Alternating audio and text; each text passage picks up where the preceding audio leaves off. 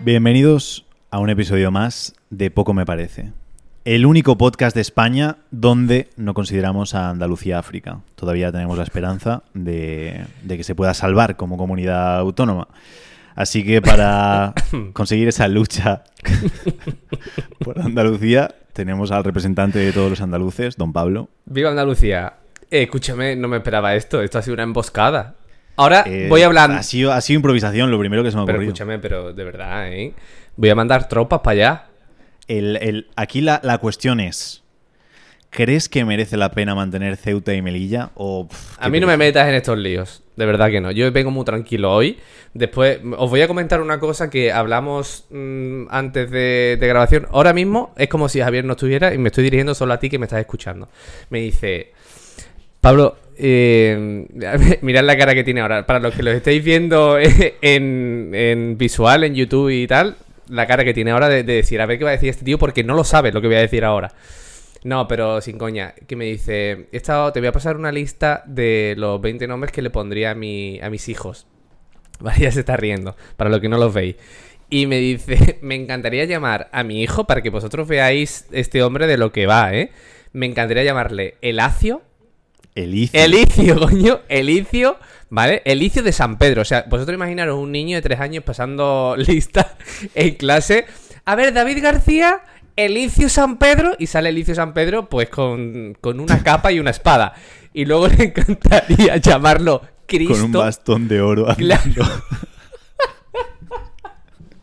En fin, de verdad, o sea, yo, mira, estemos el tiempo que estemos juntos, pero yo me encantaría ver a, a Elacio o Elicio. Elicio. Elicio, Elicio. coño. Elicio con capa y espada. O sea, yo creo que tú lo bautizarás en plan cortándole a lo mejor el cuello así un poco para que sangre y con, con la sangre divina con una espada. Le diré, le diré de rodillas y cogeré una espada y, Exacto. y lo nombraré caballero. Exacto, porque tú, e- tú eres muy señor. O sea, quiero decir, No, es que... eh, tú eres un hecho- jinete. El, el hecho de los nombres de los hijos me parece un tema que se le da poca importancia para la importancia que tiene. Venga ya. Eh, un, un profesor de marca que tuve en la universidad eh, le llamó a su hijo, no me acuerdo si era Juin o creo que era Juni. Penetrado, ¿te es- imaginas? No, pero es, es Juin, que es junio en, en valenciano. Y dijo que él lo hizo conscientemente por el hecho que sabía que ese nombre le iba a traer como muchas cosas buenas en la vida por la diferenciación que te da, que la gente se acuerda, bla, bla, bla. Yo creo que es un poco nombre justo, ¿vale? Dentro de los buenos nombres que puede ser, es un poco justo. Pero mi sobrina, por ejemplo, eh, se llama Tea y es de Ana Teodora. Entonces, lo bueno de llamarle Tea es que la gente se acuerda porque no hay más niñas que se llamen Tea. A mí Tea justo me parece un nombre también un poco justo por el tema de que es trastorno de espectro autista y que como te vayas fuera es T en inglés. Entonces, un poco justo en ese punto, pero mejor que otros nombres porque si tienes ese valor diferencial. Y yo luego algo muy importante, que yo eso no lo voy a cumplir con ningún nombre, pero algo muy importante, creo que la gente tiene que tener nombres que son apropiados para la edad juvenil y para la edad adulta, teniendo en cuenta que vamos a ser mucho más tiempo adultos que jóvenes. Entonces, Tea, lo bueno es que puede ser Tea cuando sea joven, Justo se puede modificar Ana por si le raya el nombre, pero cuando sea una señora mayor no tiene que ser Doña Tea, puede ser Doña Teodora, que es otro rollo. Entonces, No, y- Lo bueno de Elicio es que siempre va a ser Elicio, va a ser un señor desde que nazca, va a ir con bigote ya, Exacto. pero, Yo- pero nombres así, porque yo no veo, yo qué sé, disculpas a todos los Ethans, pero señor Ethan, no lo veo un nombre como de señor que digas, joder, qué bien. Ya. Yo tengo claro, es que ahora que has hablado de verano y demás, de junio y Shakira, señora Shakira. que yo le pondría Calipo. Calip, Calipo. Calipo. Bien, está bien. No, pero, pero aparte, cuando tu sobrina sea, sea mayor, ya no será joven, será adúltea.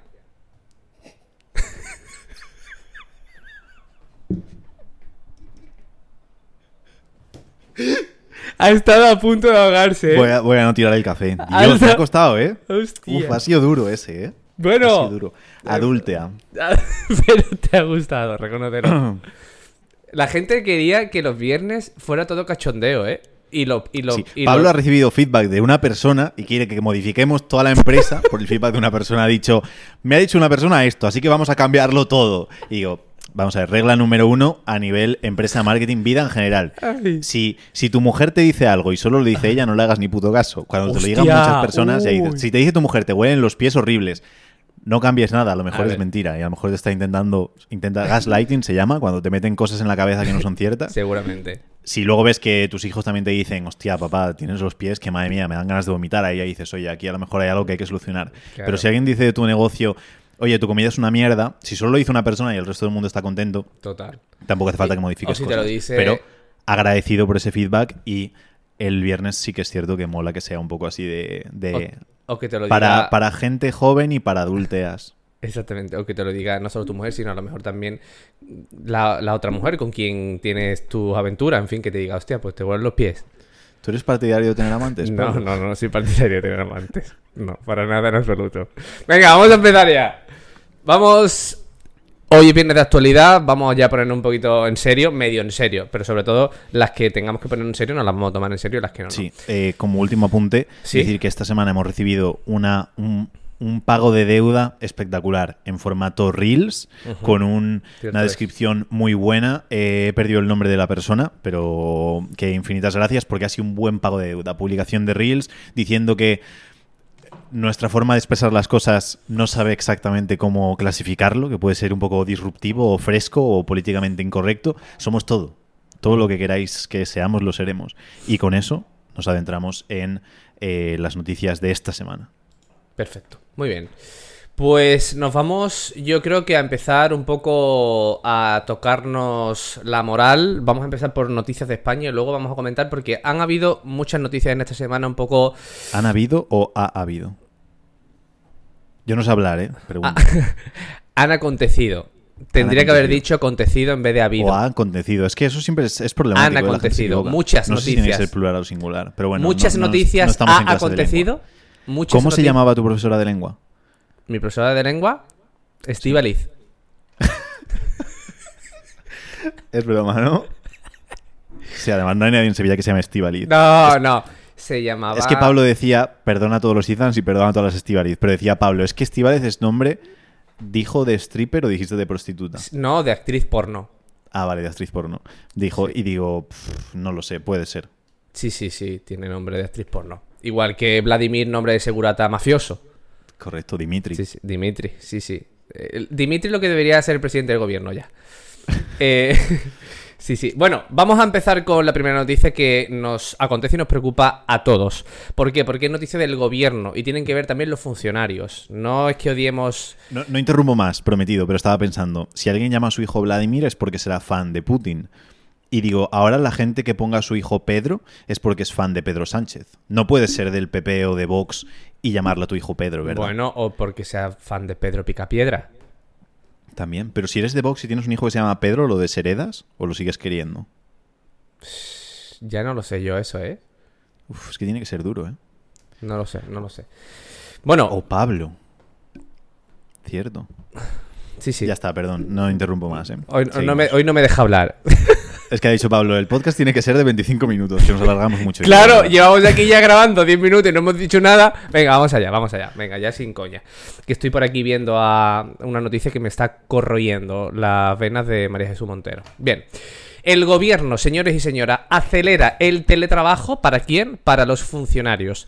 Hasta tres días desde casa y sin empalmar, dicen, con el fin de semana. Que lo de sin empalmar con el fin de semana es una propuesta. ¿De acuerdo? ¿Por qué? Porque claro, mucha gente dice, vale, pues teletrabajo, porque trabajo tanto que me cojo el teletrabajo miércoles, jueves y viernes y empalmo con el fin de semana y estoy ya una semana en casita y solo tengo que ir a trabajar el lunes y el martes. Ya que los bien. funcionarios eran personas bastante útiles, eh, ahora teletrabajan, porque seguramente desde casa el cafelito, pues a lo mejor no dura tanto. Sí, aquí he de decir, porque después voy el sábado a ver a mi familia y tienen pancartas ahí que es Javier vete ya, porque el, el- como casi todo el mundo, el 90% de mi familia son funcionarios. Y hay funcionarios que son útiles y hay funcionarios que no. En mi familia la mitad de los funcionarios son útiles, la otra mitad no. Pero... Pero que sí que hay funcionarios útiles y hay funcionarios que trabajan. Que hay Un algunos que hacen ahora mucho te interrumpo ruido. yo. Es que la palabra funcionario no deberías llamarse así, porque funcionario es de funcionar y no funcionan. no, no, en serio. No, sí, sí, sí. Probablemente tendría que ser más como a lo mejor espantapájaros o mimos. Sí, exacto. Pero sí, es que hay, hay una gran cantidad de funcionarios que se esfuerzan muy poco por su trabajo. Y sé que hay funcionarios que no pueden estar escuchando y que sí que se esfuerzan y curran y demás. Es cierto que la gran mayoría de funcionarios tienen un trabajo más cómodo de lo que pueden tener, pues, un empleado de la construcción o cosas así. Y por eso han estudiado y todo eso, sí, lo que queráis. Pero el tema es. Hostia, Es que, ¿qué ha Pablo, pasado es que, aquí? Pablo, me estoy metiendo en temas que no tocan. No, Pero... no, dilo, dilo. Oye, no, no, no te pares ahí. Por no, favor. que tienen unos sueldos muy por encima de lo que se cobra en, en la privada. Y no es que la privada tenga que subir, es que son sueldos muchas veces insostenibles. Son insostenibles para un país, imaginaos para una empresa. Entonces tienen sueldos insostenibles, trabajan una jornada más reducida que los demás, los que la trabajan entera y encima exigen y piden cosas que no tienen otras personas. Y todos sabemos lo que va a pasar. No pueden enganchar con el fin de semana, pero a lo mejor el viernes te surge no sé qué cosa o te pides ya tal Claro. historia y al final no trabajas casi nada. Y me cago en el puto COVID, que desde eso los hospitales son una mierda, los colegios son una mierda, las administraciones son una mierda, no puedes ir a ningún sitio porque el COVID, que si existió en algún momento, que no soy negacionista, Sí, hombre, pero que sí, si existió sí en algún momento, ahora ya no. Y si podemos ir a todas las discotecas y si pudimos ir y todo, pues perfectamente se puede ir a la administración y se puede trabajar. Entonces, hay que trabajar un poco, hay que dejar de... de Dilo, de dilo, pero no te cortes, dilo. Que la No, gente que lo está dejar esperando. de, hostia, al puto bien, país por no hacer es. nada, tío, que hay que trabajar, que todo el mundo estamos trabajando y que si no te gusta tu puto trabajo te buscas otro, pero que no te aproveches de los demás ni vivas una vida miserable. Es que el problema es que encima la mayoría de los funcionarios llevan una vida miserable, es que vas a la administración, vas a esto y le ves la cara y dices, sí, es que no eres feliz así, pero no eres feliz porque quieres. Es decir, Total. búscate un trabajo que te guste o aprende a disfrutar de tu trabajo, pero lo que no puedes es decir, joder, tengo que estar ocho horas aquí sin hacer nada. Uf, uf. Yo, por ejemplo, correos, de verdad, correos, os amo con locura, pero en correos que no son ni siquiera funcionarios, que son empleados públicos, pero lo mismo. Y ya no me meto en tema de políticos, pero ya es otra vaina. Pero dices, es que ves a todo el mundo y está triste. Digo, es que, Dios mío. Qué desastre, cuando podían tener una vida maravillosa. Pero para eso tienes que fomentar un poco la cultura del esfuerzo y no la cultura de decir, a ver, hoy, ¿cuánto consigo alargar el café? Va, que 45 minutos son poco, a ver si llegamos hoy a 52. Y eso, hostia, es que un café te lo puedes tomar en 10 minutos y ir haciendo cosas que te apetezca hacer y te guste. Y si no, Bueno. montaos un podcast que está divertido. Total, tú ya sabes que en Estados Unidos ser funcionario es la escoria y ser emprendedor es lo maravilloso. Eh, sí, es que hay, uf, hay un problema de base muy grande. Yo entiendo la parte esa de decir, eh, lo he dicho muchas veces, que el tonto es el que no es funcionario, que aquí en España hay que ser imbécil para no ser funcionario y hacer lo que estamos haciendo nosotros. Pues sí. Pero mm, es que tienen condiciones no excesivamente buenas, pero sí que condiciones que no se pueden igualar de otra manera, que no puedes tener una empresa rentable si lo haces de esa manera y por eso el Estado no es rentable. Entonces estamos viviendo en una empresa que no existe. Es decir, que es insostenible, que no se va a poder mantener en el tiempo. Y entonces no se puede igualar al otro. Y luego tenemos un problema muy grande estructural en España de las empresas, que tenemos empresas que es, "Uf, no sé qué hacer, me monto una empresa, pero no está ni bien montada, ni tenemos un valor diferencial, y por eso no tenemos un margen suficiente como para poder pagarle bien a los empleados, poder dar un buen trato, etcétera, etcétera. A mí este fin de semana me lo echaban en cara no recuerdo, pero alguien de la familia también que decía, es que lo que no puedes es tener la empresa de esa manera, en el sentido de que pagas más que mucha gente, que trabajan menos que muchos trabajos y que disfrutáis tanto trabajando, porque eso quiere decir que podías apretar mucho más a los empleados y a ti mismo. Y digo, es que creo que las empresas deberían tener un valor diferencial tan alto como para que no tengas que depender de, hostia, si hace media hora más cada empleado, eh, consigo ser rentable y si no, no. Mm, Entonces hay muchas cosas que hay que trabajar y mucho parte desde... em, no la ideología, pero sí que el pensamiento que te inculcan desde pequeño de decir, hostia, eh, ¿llevo una vida miserable o me intento esforzar y pensar en, en llegar a algo en la vida? Ya. Pues mira, a colación con esto, ¿de acuerdo? Ha salido también una noticia, pues yo creo que este, este, este, estas pruebas se pueden apuntar a los funcionarios. Hoy vamos a dar mucha caña, ¿eh? ya me lo estoy viendo, pero a estas pruebas se pueden apuntar muchos funcionarios. Que no digo todos, ¿de acuerdo? No digo todos, que sé que hay muchos funcionarios que le encanta lo que hace y que se aplica y que tú a lo mejor seguramente que me estés escuchando puedas ser funcionario, que lo dudo escuchando este podcast, pero puede ser y que seas un máquina y que vaya todo genial, de verdad. Es que cuando lo digo dicen, es que casi todos los funcionarios son profesores y médicos y tal, y hacen falta. Y digo, no hacen falta todos, eso también lo digo, pero es que hay muchísimo, no funcionarios, sino empleado público, mucho a dedo, mucho que no hace nada, Sí, etcétera, etcétera. sí, hay sí. mucha limpieza de mucha gente, que sobra muchísima gente. Y justo los profesores que curran, los médicos que curran, eh, Escucha. la gente que trabaja, digo, bien, genial, ahí eso es estupendo, y son gente que hace falta. Pero es que hay mucha gente, ¿eh? Mucha gente. Mucha, muchísima, muchísima. Bueno, pues ha salido una, una nueva competición. ¿eh? Atentos a esto porque mm, esto promete. Ha salido una nueva competición precisamente en Corea, que ya sabéis los, los chinos. Yo lo- no son chinos, pero yo lo meto a todo en el mismo saco. Que han sacado una prueba que se te está cuento, joder, Pablo, es que me están saliendo ideas todo el rato. Claro, Pero me contó una amiga fresco, el ¿eh? otro día cenando, me dijo, ¿sabes que puedes diferenciar a los chinos por la posición de los ojos? Y yo, para, pare todo el mundo, ¿qué está pasando aquí? Y me dice, sí, acuérdate del acrónimo, creo que se dice acrónimo, chico-ja, ¿vale? Chico-ja. Entonces, los chinos, chi, tienen los ojos hacia arriba. Los coreanos tienen los ojos rectos y los japoneses tienen los ojos hacia abajo. Entonces puedes identificar a los asiáticos Hostia. según la posición de los ojos para saber de dónde son. Te has quedado loco igual que yo. Yo dije que pare el mundo, que esto es increíble. Nunca jamás había diferenciado un chino de otro y con este método, supuestamente, según No, ella, a se ver, puede. es que El no estás diferenciando, que no estás diferenciando a un chino de otro, ahí te equivocas. Estás Bueno, estás diferenciando diferenciado a, a una, a, un, a un chino de un coreano y de un japonés, que son prácticamente todos los chinos que hay. Es que para mí siempre han sido todos chinos. A mí también. Bueno, pues han sacado, esta gente, como son tan especialistas, han sacado una prueba que se llama Space Out, que lo, podéis- lo podéis buscar en internet. Space Out. Y es una competición de moda que es. Sí, S-P-A-C-E-O-U-T. OUT. Así, esta es una competición en la que se ha puesto de moda en los últimos meses, pero literalmente se ha hecho viral. ¿Y en qué consiste, dirás? Pues bueno, si estamos hablando de no hacer nada y demás, precisamente esta competición es de no hacer absolutamente nada. O sea, son competiciones de tanda de 30 personas, se sientan en un punto en el que tienen que estar durante 90 minutos. ¿Y quién gana? Pues quien literalmente haga menos en esos 90 minutos. ¿Y menos a qué se refiere? Pues al que tenga las pulsaciones más bajas. Tenga, hay jurado en el que te están mirando las facciones de la cara y te están mirando lo, lo que te mueves y demás. Y la persona que haga menos, menos, menos y tenga menos pulsaciones es la que ganan. ¿Y sabes qué le dan de premio? ¿Qué le dan? Un colchón. Buen premio. Para dormir. Buen premio. Si es bueno, es buen premio. ¿Qué te parece? Eh, me parece mm, algo interesante. O sea, es eh, bien. tú de- yo no es sería jodido, capaz. es que justo estaba pensando, porque para poder cumplir con eso tienes que ser lo opuesto a lo que se supone que hay que ser, porque para tener pocas pulsaciones, no moverte, respirar menos, tienes que estar muy en forma. Es decir, un ciclista sí que puede tener 40, 50 pulsaciones, pero una persona normal o una persona con sobrepeso eh, tiene 80, 90 o 100 en reposo. Entonces hay que estar muy en forma para ser capaz de no hacer prácticamente nada. Es más, hay, se llaman los fakires, los que se ponen sobre pinchos y estas cosas. Sí, los fakires. Claro que se supone que ellos controlan tanto el cuerpo que son capaces de hasta pausar el corazón, de no respirar, de no esto y de estar mucho tiempo súper, súper, súper en calma, que es algo que hay que entrenar mucho. Entonces, que es ahí la dicotomía de Ay. tienes que entrenar para no hacer nada y hacerlo bien. Mojate, ¿a quién recomendarías que hiciera esta prueba?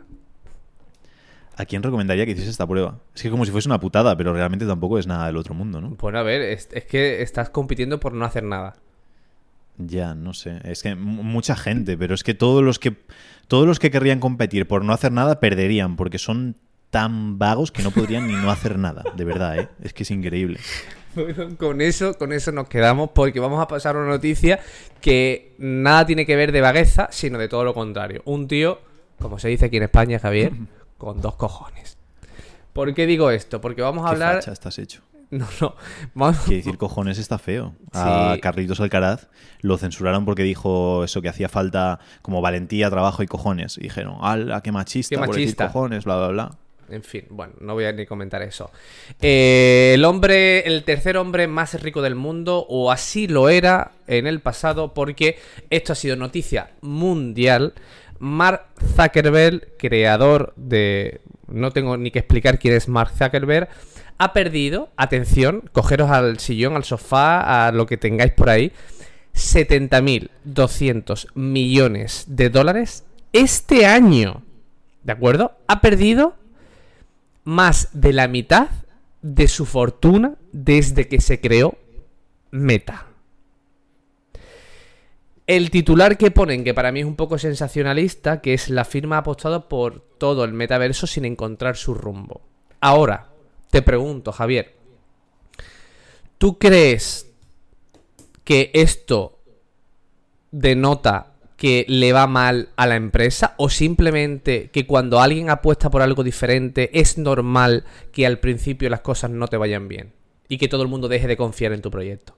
Mm, no es normal que no te vaya bien. Yo siempre asumo, a lo mejor me equivoco, pero siempre pienso que cuando una gran empresa hace algo, no lo hace como al azar, ¿no? Dice Marza, bueno, voy a invertir 70 mil millones a ver si esto mm, tira que te va. Que eso sí que lo puede hacer alguien cuando empieza, de decir, pues monto aquí una panadería. Y de repente dices, hostia, pues si no vive nadie en esta urbanización, ¿cómo vas a montar eso?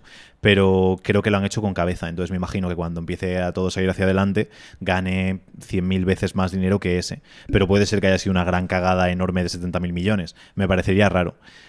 Eh, además, por cómo se está moviendo el mundo, el mundo va a ser el futuro y si nadie está invirtiendo o trabajando tan duro como ellos, pues se comerán el mercado si lo hacen las cosas bien. Entonces, me imagino que les saldrá todo bien. Pero se puede sacar alguna metáfora de aquí, o sea, con el hecho de que el hombre más rico del mundo pierda la mayor parte de su fortuna en algo que todavía no existe, que la gente cuando, cuando las cosas no salen te critican y luego cuando vayan a salir eres el amo del mundo y eres el mejor. O sea, ¿no crees que en este momento las críticas deberían ser todo lo contrario, sino más tirando a, hostia, el hombre que ha invertido tanto en algo que no existe, no está saliendo como sea, pero seguramente tal. No sé, yo lo veo un poco así, tío.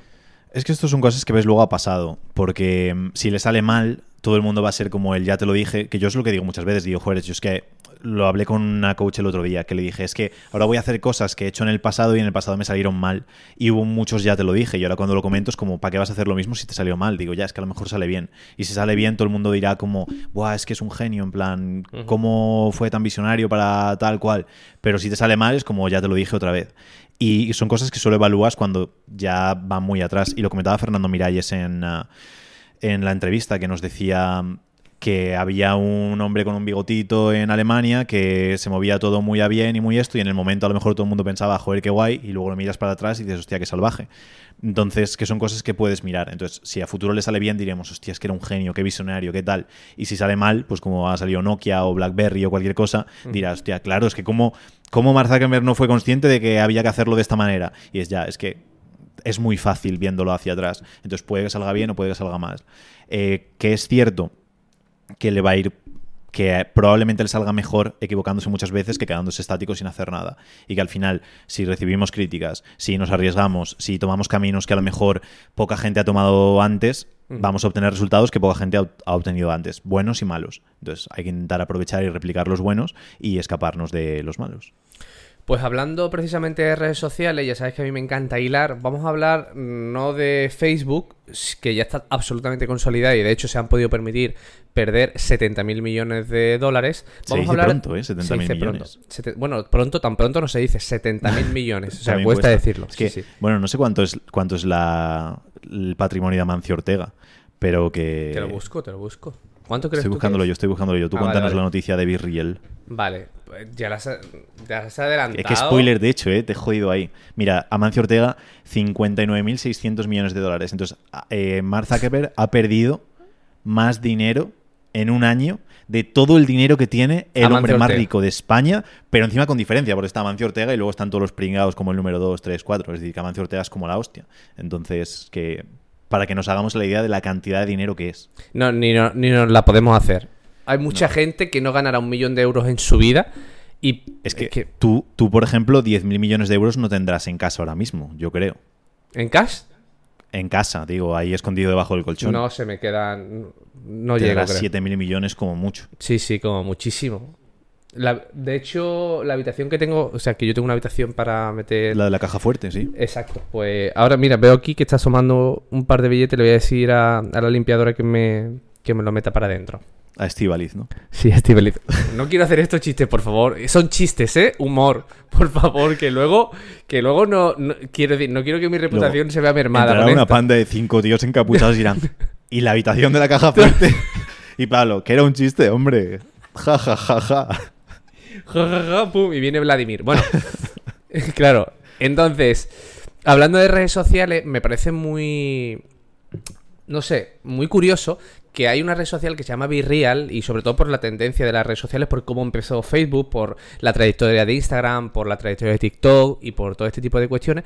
Eh, nació hace un par de años una red social que se llama Virreal, que Pues hace no dos sabía años... que tenía ya un par de años. Sí, lo que pasa es que ha empezado a dar el boom ahora. ¿Y qué es Virreal? Virreal es la red Eso social... hílalo con lo de Facebook. Lo hicieron hace dos años, a lo mejor no se gastaron nada de pasta en hacerlo, pero han estado dos años hasta que la gente empieza a saber que existe. Exactamente. Entonces, ¿qué ocurre con esta red social? Que animo a todo el mundo a que, a que la pueda ver y a que, y a que se meta dentro de la red social. Esta, esta aplicación, de Yo, acuerdo yo no os sobre- animo, ¿eh? Yo os digo que no, pero Vale. sigue Pablo. Bueno, esta aplicación es, bueno, a lo mejor se puede hacer mucho más negocio en Virreal, no lo sabemos. Esta aplicación lo que so- sobre todo lo que fomenta es que el usuario sea más natural y real, ¿de acuerdo? ¿Por qué? Porque en el momento, os explico porque lo, lo ponen aquí bien definido. Dice, la dinámica base, la dinámica base de la red social consiste en mandar una notificación al usuario en cualquier momento del día. Desde el momento en el que llega la notificación, corren solo dos minutos para subir una foto mostrando el rostro del usuario hacienda, haciendo, hacienda digo yo, ¿sabes? hacienda fuera. Haciendo lo que, lo que se realiza en el mo- Ha estado, ha estado bien, ha estado bien. haciendo lo que se realiza en el momento. Entonces, con eso que se gana, pues que el usuario no tenga tiempo de poder editar fotos, de poder hacerlo más superficial o de mostrar una realidad que no es. Solo tiene dos minutos y te llega una notificación. Y está pegando un buen boom. Y me parece muy bien. ¿Qué quieres que te diga? Sí, yo no soy muy conocedor de la aplicación, pero sí que me lo enseñó una amiga el otro día. Y creo que aunque te avise con la notificación, tú luego puedes entrar y hacerlo un poco cuando quieras. Algo curioso es que cuando le das a hacer clic a la foto, no es instantáneo, es decir, tarda un poco en hacerla para que tampoco puedas como posar perfecto. Y siempre te hace la, creo que siempre te hace la foto de ambas cámaras a la vez. Entonces no puedes fingir lo típico de, oh, estoy aquí y después al otro lado hay Mira, ¿eh? un Muy estercolero. Entonces está curioso por ahí. Em, ¿Qué pasa? Bueno. que me han dicho que... Dime. ¿Cuánto emprendedor Sí, por eso. Fake Bueno, se va a caer, mismo, ¿eh? Que tengo aquí las persianas que no quedan muy atractivas detrás y como que siempre coges el, el trozo como bonito. Luego todos los fajos de billetes ahí en el suelo sin ordenar. no, pero el tema es que me han dicho que en esa aplicación lo malo es que no puedes eh, crecer, que hay una parte de explorar pero que no se usa, entonces que es más como para hablar con tus amigos y poco más. Entonces un poco pérdida de tiempo. Si se populariza, van a tener que buscar un modelo de negocio que al final va a hacer que acabe siendo todas iguales, porque ya vemos que al final todas las redes sociales se convierten en lo mismo y que tienen ahora shorts, TikToks eh, y todo y todos tienen lo mismo y que Ahora- algunos intentan y que les sale mal. LinkedIn intentó con las stories, vio que fue una mierda, pero que al final es todo lo mismo. Y ahora TikTok e Instagram es lo mismo, solo que en Instagram puedes subir fotos y no se las enseñan a nadie, pero que al final es todo TikToks o Reels en todas las aplicaciones sin parar. Entonces, que si quieren que les vaya bien, probablemente tendrán que modificar la forma de hacerlo porque te acabas aburriendo muy rápido de ver eh, Vale, esas fotos. pero Desde el- mi punto de vista, a lo mejor me equivoco y en un futuro acaba todo el mundo usando Virreal y no se usa nada más. Con Pero- ese argumento, entonces, ¿quién marca el rumbo de una red social? ¿Los organizadores público. y la cúpula o el público? Es el público, pero tiene que gustar durante un tiempo suficientemente extenso y tiene que dar una rentabilidad. Porque aunque veas, si por ejemplo Virreal eh, no tiene sentido meterle publicidad en esa red social, aunque sea muy popular, no lo van a querer eh, admitir otras redes sociales porque no pueden sacar dinero. Es como, no sé, que se vuelva por ejemplo, que se vuelva de moda el ayuno. El ayuno no da dinero a nadie. Entonces, no creo que haya ninguna marca promoviendo el ayuno para luego, porque no te pueden vender nada en esa época, o marcas que vayan en contra del consumismo o estas cosas. Es muy difícil porque vas en contra de ti mismo. O quedas como las marcas de slow, slow fashion, por ejemplo, que son las marcas que... que te recomiendan no comprar moda rápida y todo eso, a mí me parecen súper incongruentes porque al final ellos te están vendiendo lo mismo y te sacan colecciones nuevas y te mandan emails para que compres más y es como, no me dices que compre menos ropa, con una camiseta me debería llegar para ir todos los días con la misma o cosas así. Entonces, o te vuelves incongruente o te vuelves rentable. Y am, entonces, a largo plazo, si Virreal se utiliza muchísimo y todo el mundo le da uso y se puede rentabilizar, pues probablemente todas las redes sociales empezarán a usar ese, ese modelo. Ese porque el público al final es siempre el que manda El mercado. que luego el público está manipulado de tal manera en la que te guste lo que quieran que te guste, pero que sí que es cierto que al final el público es el que, el que manda. Me, he re- me he reído antes y disculpe porque estamos como estamos en modo chiste porque has dicho ayuno y me he imaginado no sé por qué a, a Isabel Díaz Ayuno. En, ¿Sabes? O sea, Malísimo. sí, sí, me, me- me la acabo de imaginar, pero bueno. Eh, pues tanto, yo le deseo larga vida a Virreal, honestamente, y me alegro que se empiecen a favorecer este Pero tipo de patrones. usas. No, no lo uso. Y entonces, pero que, ¿por qué estás promoviendo? A ver, estás porque, escúchame. enorgullecido de algo que jamás has utilizado. Sí, por, básicamente por los valores. ¿Por qué? Porque yo pienso que como se conciben las redes sociales hoy en día, el uso que le da el usuario hoy a las redes sociales y lo que se fomenta en la mayor parte de las ocasiones no hace bien a las no nos hace bien a, a ninguno. ¿Y es Vale. un problema de educación o del mensaje? Es decir, ¿hay que matar al mensajero o hay que educar al... ¿Sabes qué pasa? Que, mira, yo pienso que la gente, muy poca gente en el mundo está dispuesta a hacer lo que tenga que hacer para conseguir lo que quiere. Todo el mundo quiere vivir mejor y todo el mundo quiere estar en una mejor posición. Todo esto viene mm, de las antípodas, o sea, de cuando éramos prehistóricos. El estatus social determina. por- es que voy a hilar muchos temas que no quiero. ¿Por qué, se- por qué un hombre con dinero liga más? Va- Sí, por, por todo lo que conlleva el hecho de tener más dinero. Pero sobre todo, ¿por qué? Porque la hembra en este caso, o el. en- sí, en este caso es la hembra, se siente atraída. O no. O no, Pablo. bueno, es que quiero ser político. tipos de parejas. Exactamente. Se Irene Montero además dice que puedes tener... Bueno, luego comentaremos. eso. Luego comentaremos Irene Montero. Siente, ¿de acuerdo? Se siente en seguridad. ¿Por qué? Porque normalmente la- las personas que tenían un alto estatus nunca le iba a faltar lo más importante, que es el dinero y como consecuencia la comida. Es decir, ahí entra en juego el cerebro reptiliano. Y es el que toma las decisiones, porque es el que nos ha permitido sobrevivir. Por lo tanto, este tipo de cuestiones, las redes sociales al final lo que muestran es cómo les gustaría ser a todos los seres humanos, como gente con estatus, que eso no lo determinamos nosotros, está en nuestro inconsciente. Entonces tú ves a una persona que está consiguiendo algo que tú quieres y que está mucho más feliz que tú y que es mucho más guapo que tú y que está y a ti te gustaría serlo, pero no puedes. Entonces, vende porque a ti te gusta. Es que el, mundo realmente se ha vuelto súper irreal de todas las maneras. Y el problema es eso que dices, Buah, ahora lo bueno es que no puedes, eh, ya no puedes fingir estar detrás en un sitio chulo si delante es una mierda. Pero es que la gente entonces maquillará la parte de delante para que también se vea. Y es que al final es- Vivimos en un mundo en el que casi todo es mentira, que las tías se ponen tetas y si no tienen dinero para pagárselas lo pagan a plazos, que la gente se arregla los dientes, se los blanquea, que se ponen prótesis en el pelo, que se pagan viajes que no pueden pagar comprándoselo a plazos, que se pagan el iPhone en 60 meses, que tienen un coche a plazos, que viven eh, pagando una hipoteca que casi no se pueden permitir. Todo al final es mucha gente vive en mentira y lo que van a hacer, si pones trabas a la mentira, lo que hacen es volverla más compleja. Pero no creo que la gente deje de aparentar cosas que no son. Y me imagino que haya gente que sí que se lo tome a coña lo de Virreal, pero haya gente que si se volviese popular y en Instagram hubiese esa obligatoriedad, te aseguro que habría gente que estaría esperando dos minutos, posando perfecto, maquillado, hasta que saliese la notificación Sí. y de repente después, ¡pum!, Sí. hacerlo y decir, uy, me acaban de pillar aquí desprevenida y justo acabo de salir. No, la gente va a estar pendiente porque siguen, uno, vendiéndose mucho por la apariencia, porque todo el mundo quiere aparentar que es como lo mejor del mundo, sea real o no, y es muy difícil encontrar la realidad después. Y la realidad a la vez es que es muy difícil, es que hay mucha gente fingiendo tantas cosas de su vida que ni siquiera sabe, probablemente ni siquiera esa persona sepa hasta qué punto es real o no su propia vida. Entonces es, es jodido, pero no creo que lo vayamos a cambiar porque hay una red social diferente o por bla o bla. Pues sí. Señor Javier, tenemos. Nos quedan dos minutos. ¿De acuerdo? Y ya nos hemos pasado. Entonces, vamos a tocar la noticia. Bueno, nos hemos pasado bastante más, pero voy a dar dos minutos. Vale, voy a contar yo eh, la noticia de que en Rusia estaban buscando voluntarios para el ejército. Esto yo lo cuento eh, lo que he leído por encima y me han contado. Entonces puede ser todo mentira, ¿vale? Si alguien quiere centrarse en que esta noticia sea verdad, que lo revise. Pero eh, estaban buscando voluntarios, creo que llevan reclutados 300.000 voluntarios para el ejército ruso y estaba toda la peña como loca, o se supone, escapando del país, que ya no había vuelos para irse, que había 30 kilómetros de atasco en la frontera con Finlandia para escaparse, etcétera. Y Aquí, bueno, y creo que vi en, Twitter que había esta gente eh, subiendo hilos o historias de cómo romperte el brazo para no tener que ir al, a, eso como voluntario. Que después salió un comunicado del este que decía que los universitarios que siguiesen estudiando que no iban a coger a, a universitarios para el ejército y bla, bla, bla.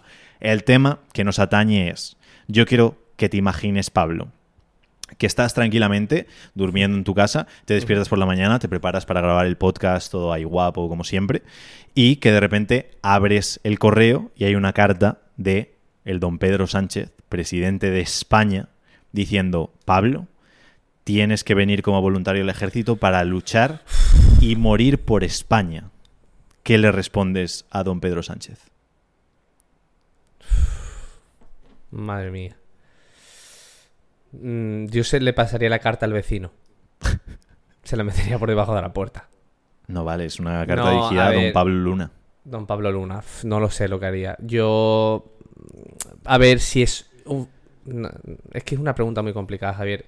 Yo te diría que yo evitaría esas circunstancias de la forma más inverosímil posible. Incluso me iría del país, pero no, no lucharía ¿Cómo por que inverosímil irme del país? A mí me llega una carta de Pedro Sánchez de que me tengo que alistar al ejército para luchar por la España actual y lo primero que hago es pirarme, me voy a Portugal o a donde sea, me cojo un vuelo, me, me, me matriculo como marroquí, es decir, me cambio la nacionalidad, cualquier cosa, lo que haga falta por no esto. Que me rompo los dos brazos si hace falta antes de luchar y defender la España que hemos creado hasta ahora. Entonces, de mí que no esperen nada, porque tiene que cambiar antes España para que yo me quiera sacrificar por, por ella. Lo haría por mi familia, por tal, pero no ahora mismo por la sociedad actual ni de coña. Ya está, pues se queda ahí el podcast.